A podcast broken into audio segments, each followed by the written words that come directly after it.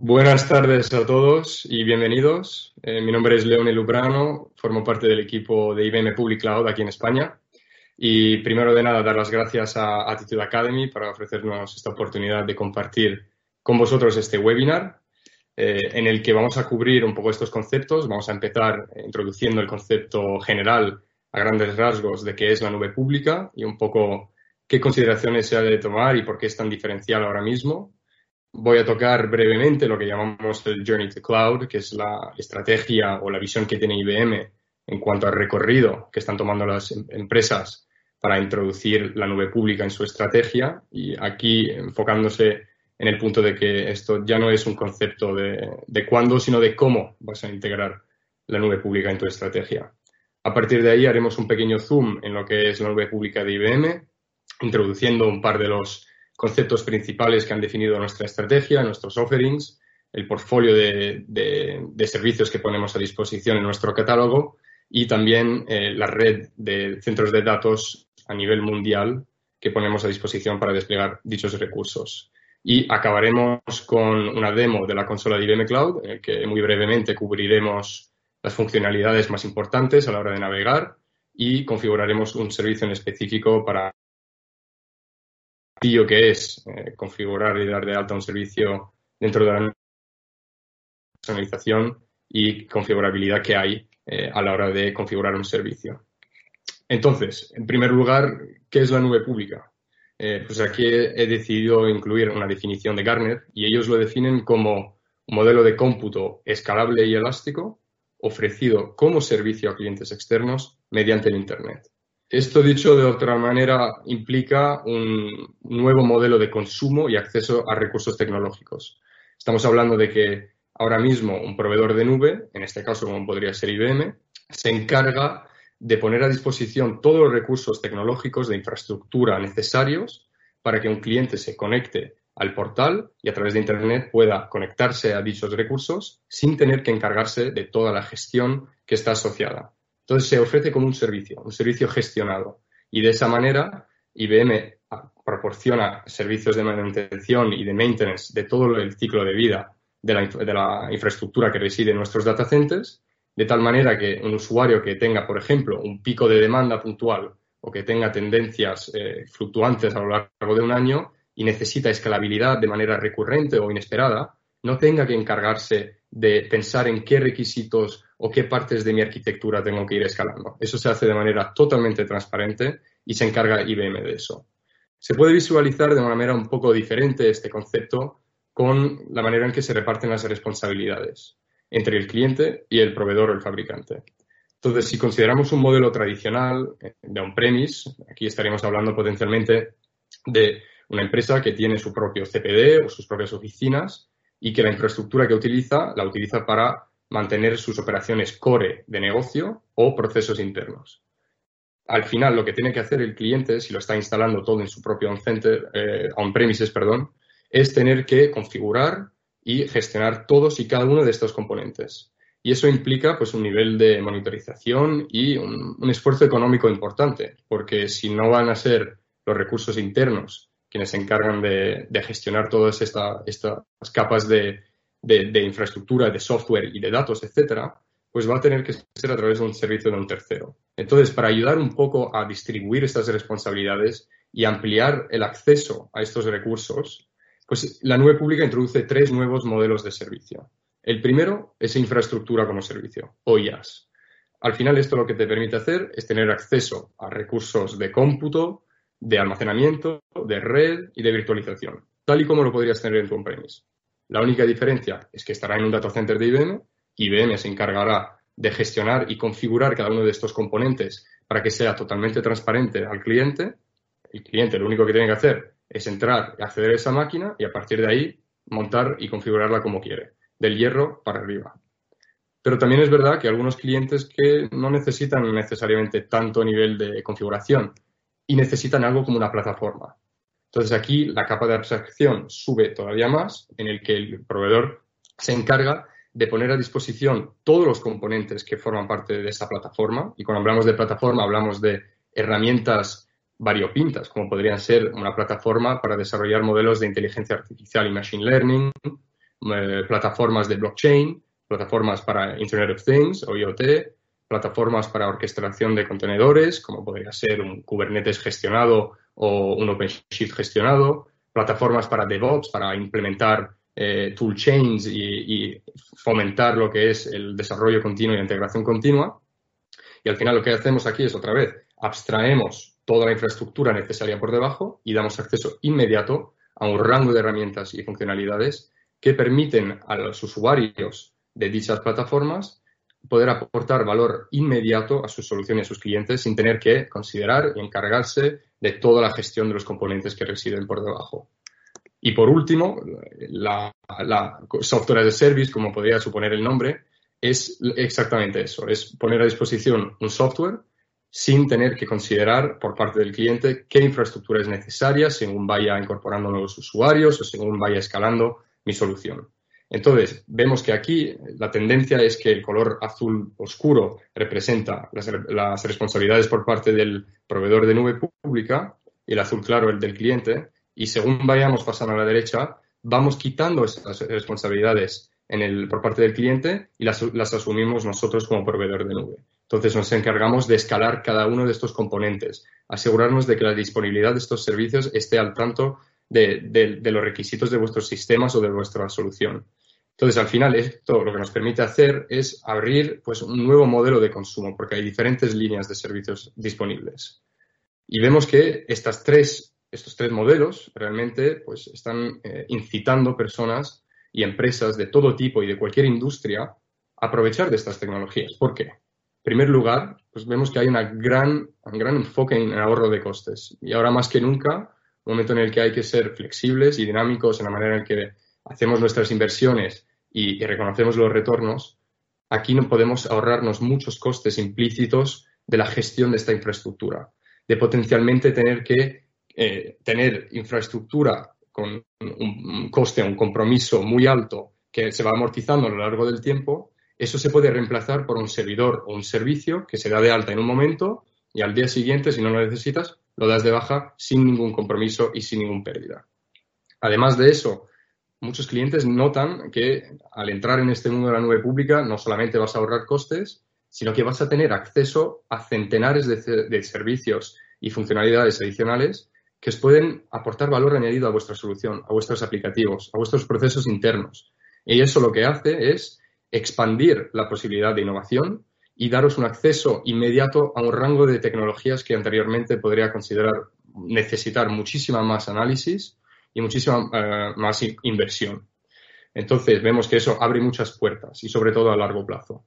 Y por último, yo creo que este es el caso eh, principal para muchas personas y mm, sin descreditarlo de, ninguna manera, porque efectivamente es uno de, de los valores de la nube pública, es poder desbordar cargas porque si vemos que la capacidad que tenemos en nuestro on-premise es insuficiente para tolerar la escalabilidad de nuestro servicio o de la solución que necesitamos, pues ahí podemos empezar ya a mover cargas a la nube pública, empezar a aprovechar del, almacenamiento a bajo coste eh, repartido en múltiples centros de datos para tener mayor redundancia. Podemos empezar ya a mover cargas y, liberar recursos en nuestro on-premise para poder utilizarlo de otra manera, a lo mejor con algo que nos puede dar mayor beneficio.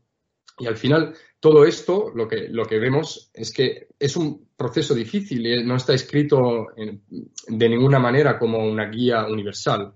¿No? Entender qué, cuál es el beneficio y cómo lo vas a aprovechar dentro de la estrategia de tu empresa es totalmente personalizable y es, va de caso en caso.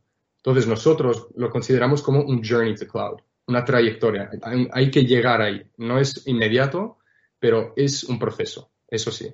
Entonces, entendemos que cada empresa, independientemente de su industria y su tamaño, va a residir en, una de en uno de estos puntos. El primero, donde hay que evaluar y analizar qué cargas tiene más sentido que me traiga la nube, cuáles me van a dar un retorno inmediato o cuáles van a, potencialmente mejorar mi servicio de manera más eh, atractiva para mi cliente.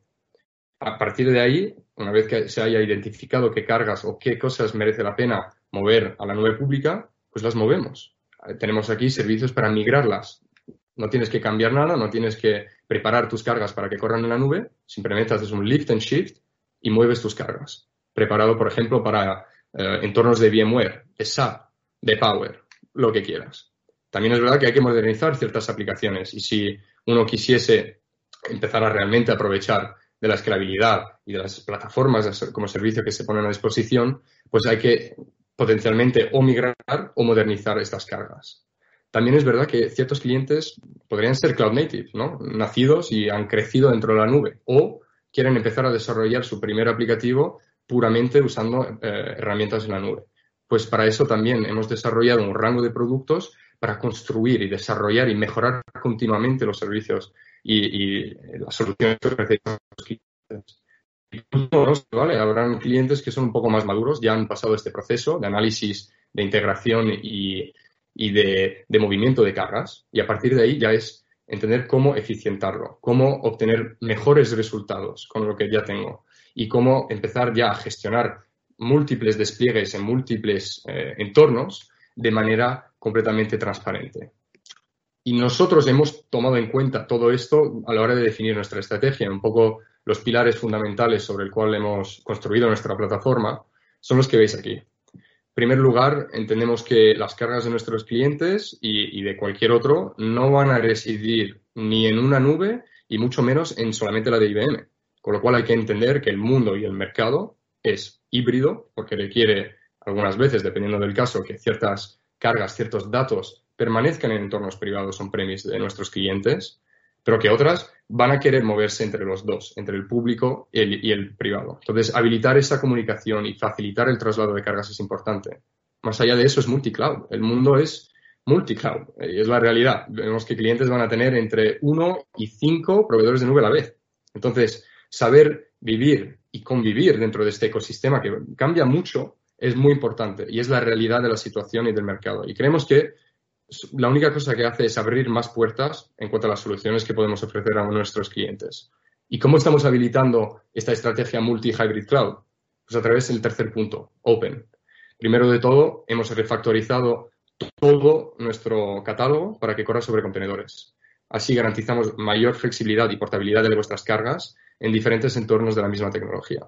Además de eso, el 80% de nuestro portfolio está basado en tecnologías y proyectos open source, con lo cual ahí reducimos cuanto más el, vendor lock-in, ¿no? el concepto de que un cliente a lo mejor se casa con un proveedor de nube porque empieza a utilizar herramientas propietarias y a la hora de considerar alternativas o mover cargas, se complican las cosas porque no hay alternativas válidas.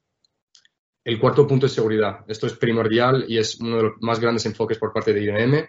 Hemos traducido muchas de las consideraciones que tienen nuestros clientes tradicionales, pero también los que ahora están tomando este primer paso hacia la nube pública, ¿no? Y hemos construido de abajo hasta arriba una base fundamental basada en seguridad. Y el hecho es que la plataforma como tal está construida para tolerar las cargas más críticas y, y datos sensibles de los bancos más grandes del mundo, pero es la misma plataforma que va a poder aportar un valor añadido a la pyme o la startup más pequeña que uno se puede imaginar.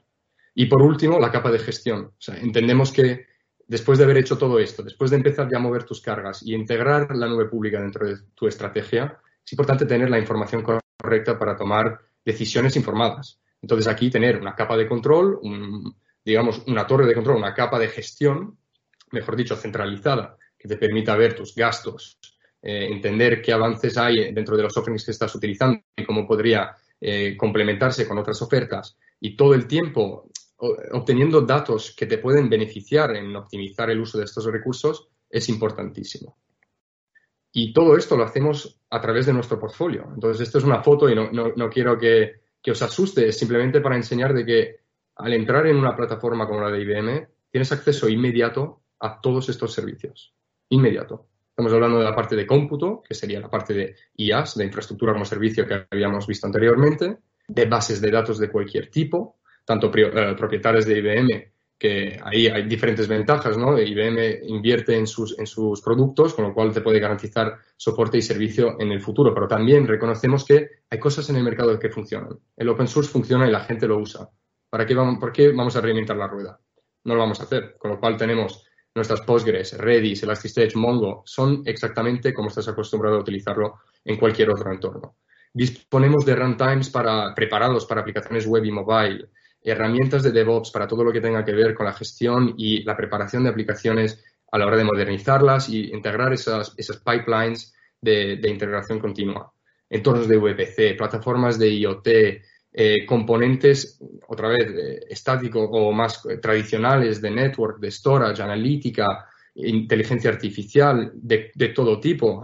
Ahí residen conceptos de plataforma para desarrollar modelos, pero también hay APIs específicas, con lo cual si quieres integrar eh, rápidamente una funcionalidad adicional basada en inteligencia artificial, pues se puede hacer de esa manera también. Y la cosa interesante es que no accedes solamente a 190 servicios, sino que accedes a 60 centros de datos repartidos en todo el mundo. Entonces, lo que te permitimos hacer es, por un lado, potencialmente acelerar o capacitar eh, estrategias de expansión internacional, llegar y acercar tus servicios y soluciones a tus clientes para mejorar las capacidades técnicas potencialmente en términos de latencia. También te permitimos la posibilidad pues, de, aprovechar de todos estos centros de datos, ¿no? Y tenemos múltiples tipos de despliegues.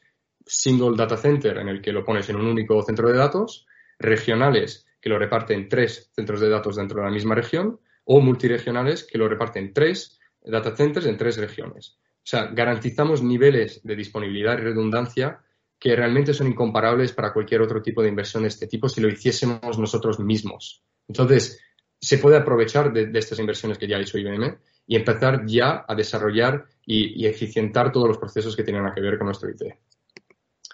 Entonces, dicho esto, yo creo que no hay mejor manera de, explicarlos eh, sin pasar directamente a la consola. Entonces, ese es el enlace para acceder a, IBM Cloud, cloud.ibm.com. Una vez que accedéis a este enlace, veréis que tendréis que registraros. Eso requiere solamente un correo y una contraseña nada de tarjeta de crédito ni nada de ese estilo, con lo cual con un, correo y contraseña tendréis acceso ya a una cuenta Lite. Eso es lo que denominamos nuestra cuenta completamente gratuita. Con esto tendréis acceso ya a una serie de servicios eh, con una capa sin coste, de tal manera que, que podáis toquetear y juguetear con ciertos servicios sin eh, incurrir ningún coste. O sea que os invito a todos, no perdéis nada en crear una cuenta y empezar a ver lo que tenemos a disposición. Entonces, a partir de aquí, si pasamos ya a lo que es el dashboard, eh, una vez que accedáis eh, a vuestra cuenta, la primera cosa que veréis es el dashboard. Y esto lo que nos da es, digamos, un, rango de información de diferentes fuentes que puedan ser relevantes a la hora de, usar esta cuenta. En este caso, pues tengo una lista de los recursos que tengo desplegados. Potencialmente unos eventos de maintenance que debería considerar por si hay problemas a la hora de acceder a ciertos servicios los casos de, soporte que haya creado, eh, los tickets para que los pueda, hacer seguimiento, invitar acceso eh, o invitar otros usuarios de manera rápida, el estado de todos los data centers a nivel mundial. Aquí tenemos un panel del consumo. Es decir, hay mucha información, pero la cosa importante aquí es que es personalizable. Con lo cual podría crear mi propio dashboard, escoger un template y a partir de aquí podría personalizar la información que veo también a nivel de usuario para que sea más relevante para mi uso. Antes de entrar directamente en el catálogo, yo creo que es importante remarcar algunas de las otras pestañas que tenemos aquí porque son realmente potentes. Primero de todo, Docs, IBM Docs. Esta es toda la documentación que ponemos a disposición. No necesitas cuenta de IBM Cloud, es público, es totalmente gratuito y es un repositorio prácticamente infinito de información desde los pasos iniciales y las puro entendimiento de cómo moverse por la plataforma, de cómo eh, poner diferentes políticas de acceso y hacer el setup de vuestra cuenta el, primer día que la creéis, hasta pues detalles mínimos en cómo implantar y, conectar diferentes servicios para cada producto. Entonces veréis que aquí, ah, más allá de, poder usar el buscador directamente, disponéis de un par de, pestañas eh, que reparten un poco en base al contenido que estaréis buscando pero veréis que hay pues, tutoriales y, uh, starter kits, eh, directamente toda la documentación pertinente a los, productos que tenemos, las APIs y SDKs y toda la información eh, pertinente al desarrollo, el despliegue, etcétera, etcétera, etcétera. Esto realmente lo recomiendo para todos, es decir, si hay una pregunta o una duda, más que probablemente se va a encontrar una respuesta aquí. Eh, es extremadamente potente, y gratuito e integrado directamente desde la consola. Más allá de eso, tenemos la capa de soporte. Entonces, aquí, pinchando en Support, veréis que, bueno, primero de todo, todas las cuentas de IBM Cloud disponen de un servicio gratuito de soporte. Todos los disponen, todos. Y eso lo que te permite hacer es tener acceso a nuestros equipos de soporte vía diferentes eh, medios, dependiendo de vuestra preferencia, y también la posibilidad de crear un ticket directamente si hay que evidenciar algo en particular que no eh, caiga bajo las categorías que ya están eh, presentadas aquí. Simplemente decir que eh, este soporte es, el que llamamos básico, es a cero coste, pero no hay tiempos de respuesta en los tickets, con lo cual si empezamos ya a considerar entornos productivos y cargas muy importantes donde se necesitan tiempos de respuesta garantizados por parte del equipo de IBM, pues hay manera de, contratar otros niveles de servicio aquí. Luego, en cuanto a, la gestión de cuenta, pues aquí eh, en Manage, si bajamos este pequeño menú, tenemos la opción del Enterprise. Esto, eh, pues, simplemente es una opción eh, y es la posibilidad de poder linkar múltiples suscripciones y cuentas bajo una única, empresa. ¿vale? Aquí se podría replicar, pues, la, jerarquía de, una empresa de tal manera que cada unidad tenga su propia cuenta y se puedan monitorizar los costes desde un punto centralizado. En los apartados de cuenta, esto veremos pues la parte, lo que uno se esperaría eh, a nivel de, funcionalidades de cuenta, todo lo que tenga que ver con la gestión, información pertinente efectivamente a cómo establecer ciertos eh, primeros pasos, grupos de recursos, etcétera, etcétera.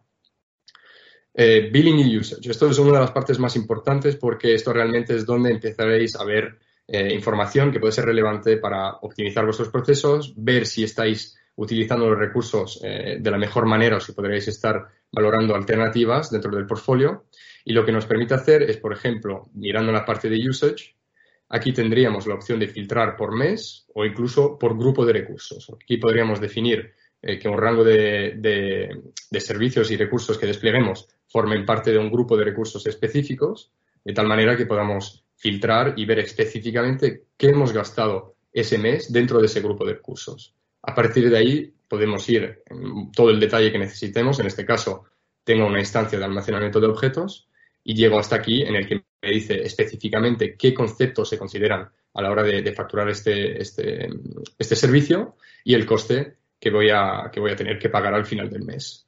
Entonces, esto nos da el billing usage, te da información general con todo lo que tenga que ver con las facturas que vas a recibir, los pagos que hayas hecho, y eh, pues efectivamente todo lo que tenga que ver con el consumo que se realice dentro de la cuenta. Es una parte muy importante porque os permite efectivamente tener esa visibilidad transversal y para gestionar y mejorar continuamente el uso de los recursos. Luego, en cuanto a la gestión, que fue ese punto 5 de que, que, había mencionado, entendemos que es importantísimo poder segmentar el acceso que van a tener múltiples usuarios a la misma cuenta. Entonces, aquí lo que podemos definir son grupos de usuarios para aplicarles credenciales y políticas de acceso a un rango de usuarios. Se puede hacer a nivel de usuario individual y en cada uno de ellos podemos definir pues que, por ejemplo, dentro de un grupo de recursos, un cierto eh, usuario que tiene un cierto eh, perfil, pues solamente va a poder ver y acceder y interactuar con una parte específica de un, de un servicio dentro de ese grupo de recursos. Es decir, puede ser extremadamente granular. Y esto es muy potente, desafortunadamente con el tiempo que tenemos hoy no me da tiempo a entrar en detalle, pero el, IAM, Identity Access Management, es una de las funcionalidades más potentes y integradas nativamente dentro de la consola que os permite gestionar múltiples usuarios y aseguraros de que efectivamente la información que se acceda eh, sea la más eh, relevante para cada usuario. Y por último, catalogs, esto no, voy a entrar aquí, simplemente os da la opción de poder eh, personalizar los catálogos que se vean dependiendo del, usuario que acceda a la cuenta. Entonces, ahora si volvemos al, dashboard, tenemos eh, el botón aquí de IBM Cloud para volver al, panel principal. Y a partir de aquí, lo que podemos empezar a hacer es, ¿vale? Decir, quiero, quiero eh, pues ver el portfolio de IBM, quiero dar de alta un servicio. Hay diferentes maneras de acceder a él. Entonces, podríamos empezar aquí arriba a la izquierda accediendo a este panel que nos da un acceso rápido eh, a un rango de, servicios categorizados por caso de uso, tecnología em, o, efectivamente o, directamente por el caso de uso. Entonces podríamos estar hablando de infraestructura de VPC, eh, contenedores eh, de OpenShift o Kubernetes, infraestructura clásica, entornos preparados para cargas de VMware, todo lo que tenga que ver con DevOps y las herramientas que ponemos a disposición ahí, blockchain, Watson, que es todo el, uh, portfolio de, soluciones de inteligencia artificial. Es decir, esto te da un acceso rápido, eh, dependiendo de, lo que necesites, a un rango de, servicios. no es del todo eh, granular, con lo cual la alternativa sería usando el buscador. Aquí podríamos, por ejemplo, buscar un Object Storage, que es el almacenamiento de objetos que tenemos. Y aquí veremos que tenemos múltiples resultados. En primer lugar, tengo el resultado de mi propio recurso, es decir, yo tengo una instancia de Object Storage desplegada en, mi cuenta, con lo cual lo voy a ver aquí. Vemos los resultados del catálogo que tengan que ver con mi búsqueda podríamos hacer la misma búsqueda dentro de mis tickets de soporte o en la documentación de IBM Cloud. Con lo cual, esto se convierte en una manera rápida de hacer una búsqueda transversal eh, solamente haciendo, pues, eh, introduciendo una única, una única búsqueda. Mi preferencia y la tercera opción es pinchando directamente en el catálogo. Y esto nos trae a toda la lista de servicios y software que están eh, en nuestro catálogo.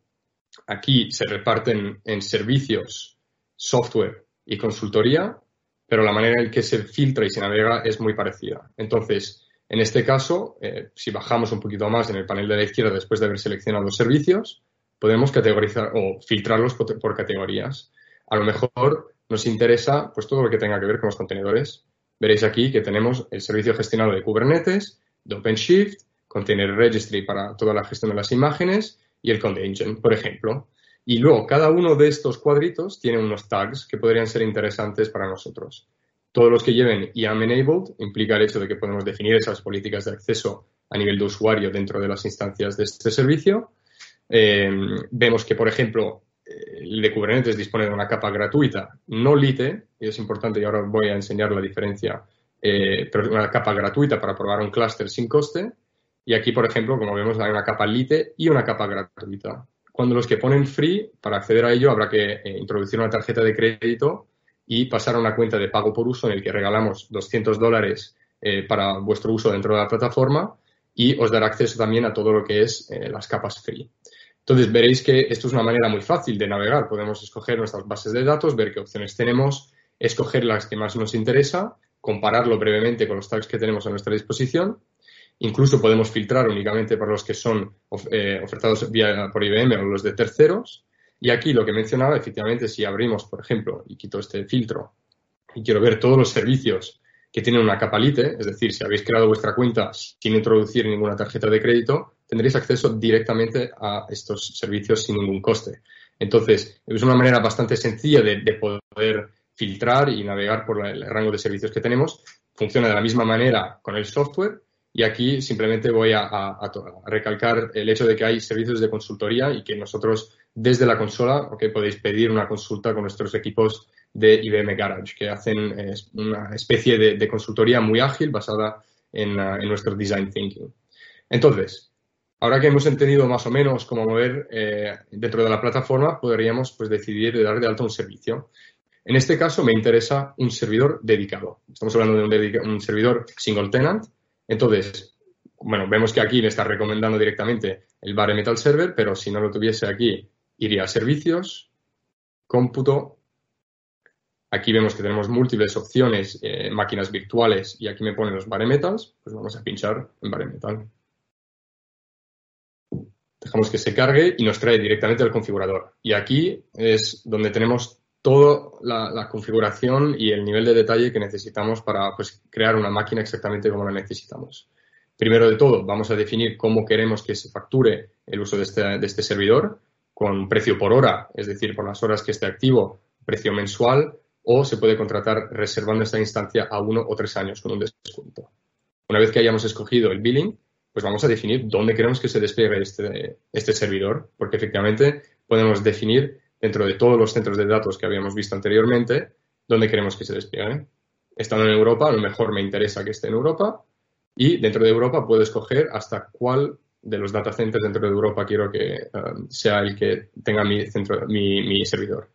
A partir de aquí, una vez que hayamos escogido el billing y eh, donde queremos que se despliegue, pues vamos a definir nuestro servidor.